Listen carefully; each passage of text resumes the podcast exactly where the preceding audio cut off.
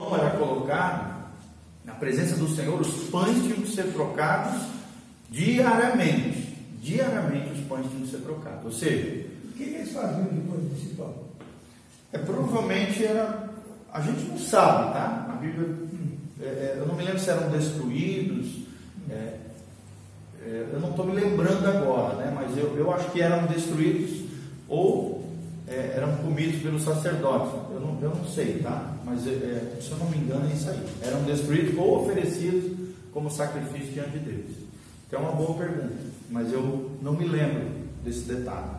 Mas, pastor, que gozaram que cada um tinha sua área, né? De trabalhar na igreja. Exatamente. Então, cada um tinha o seu ofício. O ofício de Pedro. E se trabalhava dos 25 anos aos 50 anos. É. Nos trabalhos do sacerdócio. Olha que tremendo. Começava com 25, os levitas, né?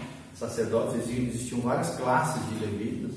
Um fazia uma coisa, outro fazia outra, tal, né? várias, várias famílias né? levíticas. Então, é tremendo isso. Precisamos também ter disposição para estudar, com afinco, ou seja, com esmero, com dedicação. Sem dedicação, sem instrução. Fala comigo, sem dedicação, sem instrução. Sem instrução. Você quer ser instruído, crescer nas coisas de Deus, você precisa se dedicar. Eu mesmo, só de preparar as aulas para vocês, gente, eu já tenho crescido um monte, assim, porque a gente tem que estudar, tem que correr, tem que ler, tem que se preparar, tem que botar os slides, tem que digitar. Quer dizer, automaticamente a gente também está crescendo. Sim ou não? Sim. Com vocês. Isso é gostoso demais, maravilhoso. Tá? Então, sem dedicação, sem instrução. Obras também, é legal a gente ler obras de teólogos renomados, nós já vimos em aulas anteriores, né? ter obras de teologia sistemáticas, linguagens e aspectos culturais, conhecer melhor detalhes profundos, arqueológicos, história. E aí nós temos algumas ferramentas para isso que nós já vimos. Não é verdade? Dicionários, comentários, livros de introdução, teologias sistemáticas, atlas, mapas, cronologia bíblica, concordâncias bíblicas, tudo isso nós já vimos, já falamos. São instrumentos para quê? Para que a gente tenha essas informações aqui. Aspectos culturais, arqueológicos, história. Bíblias de estudo, lembra de falar da Bíblia de estudo no final, tá? É, que tenham informações precisas sobre isso. Por exemplo, só mostrar para vocês aqui. Eu tenho uma Bíblia aqui no tablet que ela é uma das melhores Bíblias hoje do mundo. Ela tem um, um, um centro de estudos aqui, onde a gente pode botar os estudos aqui. Ela tem dicionários, é, tem uma série de coisas. Ó. É alguns ó, estudos que você pode botar, você pode digitar, você pode colocar nela. Ela tem também, só para vocês verem aqui, ela tem palavras no original, ó. Você bota o dedo, ó, aparece aqui a palavra no original, como se escreve em hebraico, como se escreve em grego, como se pronuncia, a raiz da palavra, ou seja, qual é a raiz da palavra e quais são os significados possíveis para as palavras da Bíblia.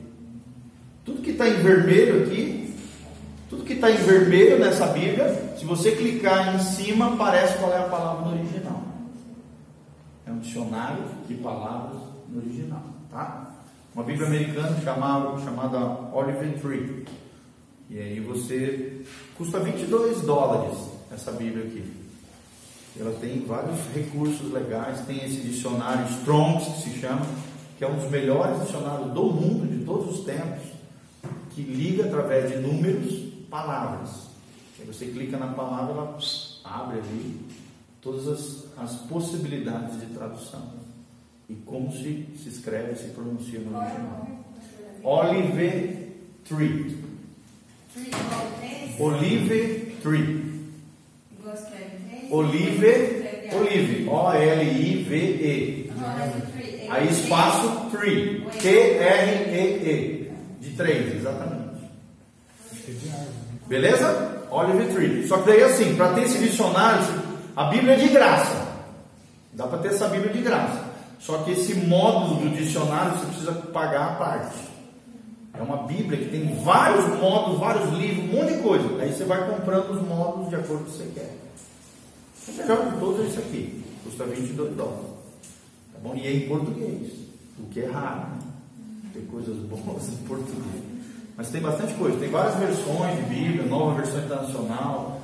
Tem a RA, que é a que a gente lê, que é a revista atualizada, né? Então vamos lá. Continuando aqui, estudar as escrituras também de vários ângulos, de várias perspectivas teológicas, é muito interessante isso. Né? Você não ter apenas um ponto de vista, mas vários pontos de vista sobre qualquer assunto da Bíblia. É importante isso. Você entender que não há nada novo debaixo do, céu, do sol, né? Que vários teólogos, homens e mulheres de Deus, ao longo da história, leram aquele determinado trecho da palavra de Deus e tiveram um entendimento daquele trecho. Então é interessante você estudar o que Deus deu para aquele homem naquela época sobre aquele texto específico. Por exemplo, nós temos uma obra da editora Fiel, um comentário da Bíblia de João Calvino, do século XVII. Gente, é espetacular. Eu fiz um estudo sobre o Salmo 1 baseado no estudo de João Calvino. Eu nunca vi uma obra tão completa, assim, tantos detalhes de riqueza, que alguém tirou do Salmo 1 como esse cara. Que foi um dos maiores teólogos da história da igreja, vocês sabem, né? Presbiterianos, quem sabe da primeira que Um dos grandes teólogos da história da igreja. Ele teve um entendimento do Salmo 1 que, gente, eu não vi em lugar nenhum. E já li vários comentadores, já preguei muitas coisas sobre o Salmo 1. Só que quando eu fui mergulhar na obra dele sobre o Salmo 1, eu fiquei encantado. De tanta riqueza. Ele observou assim cada detalhe das palavras, degrau de queda, de ruína do homem. Coisa que eu jamais li ou vi em, qualquer, em outros lugares. Então é legal você ver várias perspectivas. Né? A revelação que Deus deu para alguém, às vezes, é maior do que aquilo que você tem, o seu entendimento que você amplia isso no seu coração e amplia isso principalmente quando você for ministrar para as pessoas. Amém? Mas eu digo admirar quando vocês falam sobre um texto, você acha tanta coisa para falar. Sim. Falar uma hora, você Sim. É para mim, por exemplo. Dia pode até dar aquele mesmo texto e não tirar Continuar? Exatamente. Exatamente. A Bíblia é tão rica, gente, que às vezes de um versículo da Bíblia você pode montar uma série de estudos uhum. de um versículo da Bíblia. E Deus fazer assim, ó. Claro que depois você também vai se apoiar com outros textos, outras coisas, né? Mas através de um texto central você pode montar uma série de estudos. É uma coisa impressionante. Por isso que eu digo, é um tesouro inesgotável. Inesgotável inesgotável, sem dúvida. É, pastor Salmão, né? É uma correção que fala tudo para a pessoa, né? É uma coisa tremenda, é o salmo do justo. Eu tenho uma pregação sobre isso, talvez até amanhã eu vou pregar sobre isso. E eu, eu, eu, eu, fiz um resumo do que Deus deu para esse homem, para poder transformar numa pregação. Você tem que fazer toda uma adaptação, né? Você lê um negócio, uma obra dessa, você tem que fazer uma adaptação para uma pregação. E eu fiz essa adaptação. Gente, deu 5, 6 páginas. Um resumo do que o cara falou. É uma coisa assim extraordinária. Tá? Extraordinária. A obra do Champlin, por exemplo, deu mais de 30 mil páginas. Um comentário do Novo e do Antigo Testamento. Mais de 30 mil páginas. Imagina uma mente para escrever 30 mil páginas, gente. 30 mil páginas. Eu estou tentando escrever um livro agora, estou escrevendo. Gente, dá um trabalho, vocês não imaginam. Eu não estou conseguindo fluir muito, porque estou na correria pastoral, vou ter que ir para um lugar, me isolar para escrever. E daí diz que é o ideal. Você escreve tudo em 3, 4 dias, você escreve um livro inteiro. Então, estou pingado assim, está dando muito trabalho. Vou ter que parar para escrever. E eu quero escrever um livro junto com a minha mulher também, na área de família e tal. A gente escrever junto. Igual o pastor Ricardo faz, né, com a esposa. Meus pais fazem isso também. É bem legal. Sentar junto, né? Falar, dar opinião, escrever. E a minha esposa escreve muito bem. E aí eu quero aproveitar esse dom dela aí, fora as minhas ideias e tal, a gente sentar junto, dois, três dias e jogar pro papel isso aí. Tá bom? Eu botei um propósito, esse ano eu vou escrever um livro. Já tem editora, tudo certinho. Meus pais trabalham, eles têm isso, eles têm 16 livros escritos. Meu pai está escrevendo o 17 agora. Isso é um legado, gente, que fica pro resto da, da humanidade. Às vezes as tuas palavras vão embora, né? Mas um livro que você escreve, ainda mais que um livro bom, é um legado que você deixa para a posteridade. Né? Tremendo. Você vai pregar na, quarta ou quinta-feira o salmo? O salmo eu vou pregar amanhã, provavelmente amanhã. Amanhã, de, amanhã à tarde. Tá? Não sei ainda, mas é por aí. Tem umas quatro palavras na tirada. Eu lembro da, da irmã Elizabeth, gente, já falou igreja, preste bem atenção, leia o Salmo 1, preste bem atenção nesse Salmo. A igreja falou, foi lá na pedra questão de. Preste atenção. Não, é tremendo, tremendo. E o que Deus deu para Calvino é uma coisa assim extraordinária. Tanto é que o, o comentário dele de Salmos é dessa grossura, gente. É dessa grossura.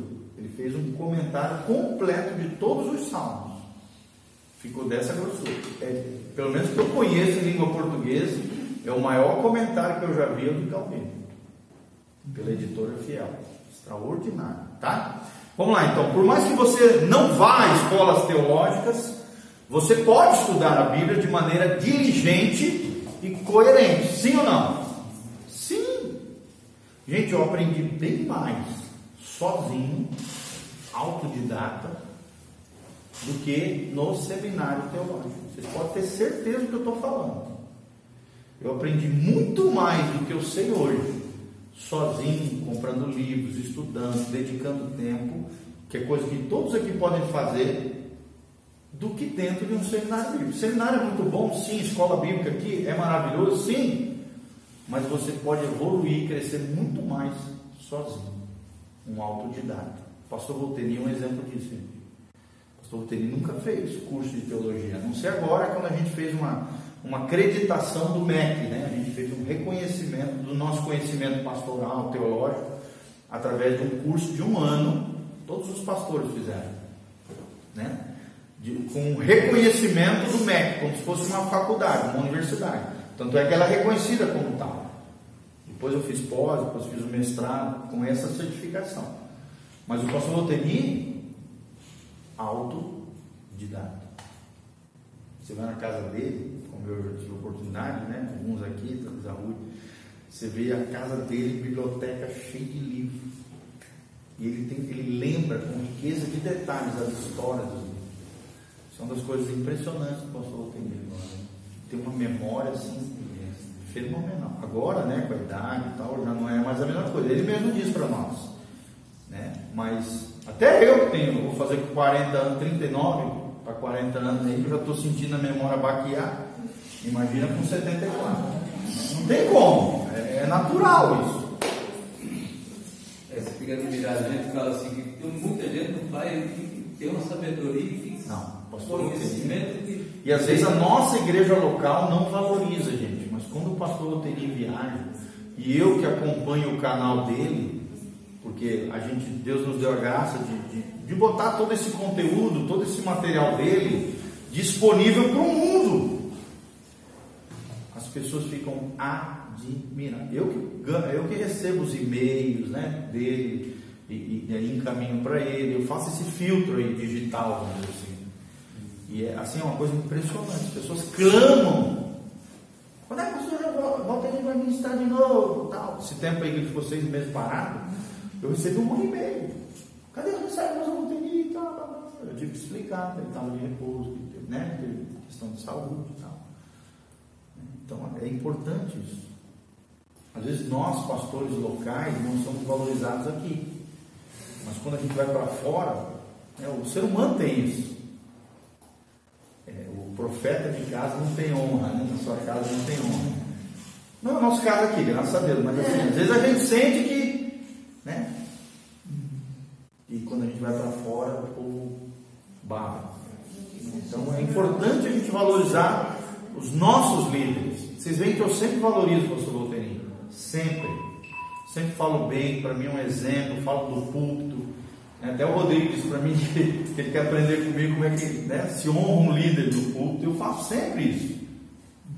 Então é importante a gente fazer isso. Honrar os nossos líderes, amar os nossos pastores, honrá-los, ter prazer da nossa igreja. Gente, a nossa igreja é uma bênção. É uma benção. né? Pastor, é, semana passada meu irmão teve na minha casa e ele estava falando, ele foi num congresso do pastor e o pastor Walter estava saindo desse congresso, acho que ficou quatro dias nessa cidade e eles estavam chegando. E o pastor que o pessoal lá falou muito bem disso. Sim. Não, todo lugar que eu vou, eu, eu já digo, ó, eu sou da igreja do pastor. Que daí as eu já Porque às vezes eu não sou conhecido, mas ele é. E eu falo, eu sou pastor da igreja do pastor Volteirinho. Entendeu? E como é que ele ficou mais conhecido? Através do YouTube. Rapaz, vocês não imaginam. A gente tem mais de um milhão e meio de visualizações. Um É milhão e né, meio. É. Mundial. Um milhão e meio. É uma coisa impressionante. Vamos lá. Todo material, gente, precisa ter como centro quem? Jesus, Cristo. E a sua obra redentora. Ou seja, todo tipo de material impresso, folheto, revista, livro, se colocar Jesus de lado, tirar o centro de Jesus, colocar de lado a obra redentora de Jesus, meu irmão, pega e joga no lixo heresia. queima.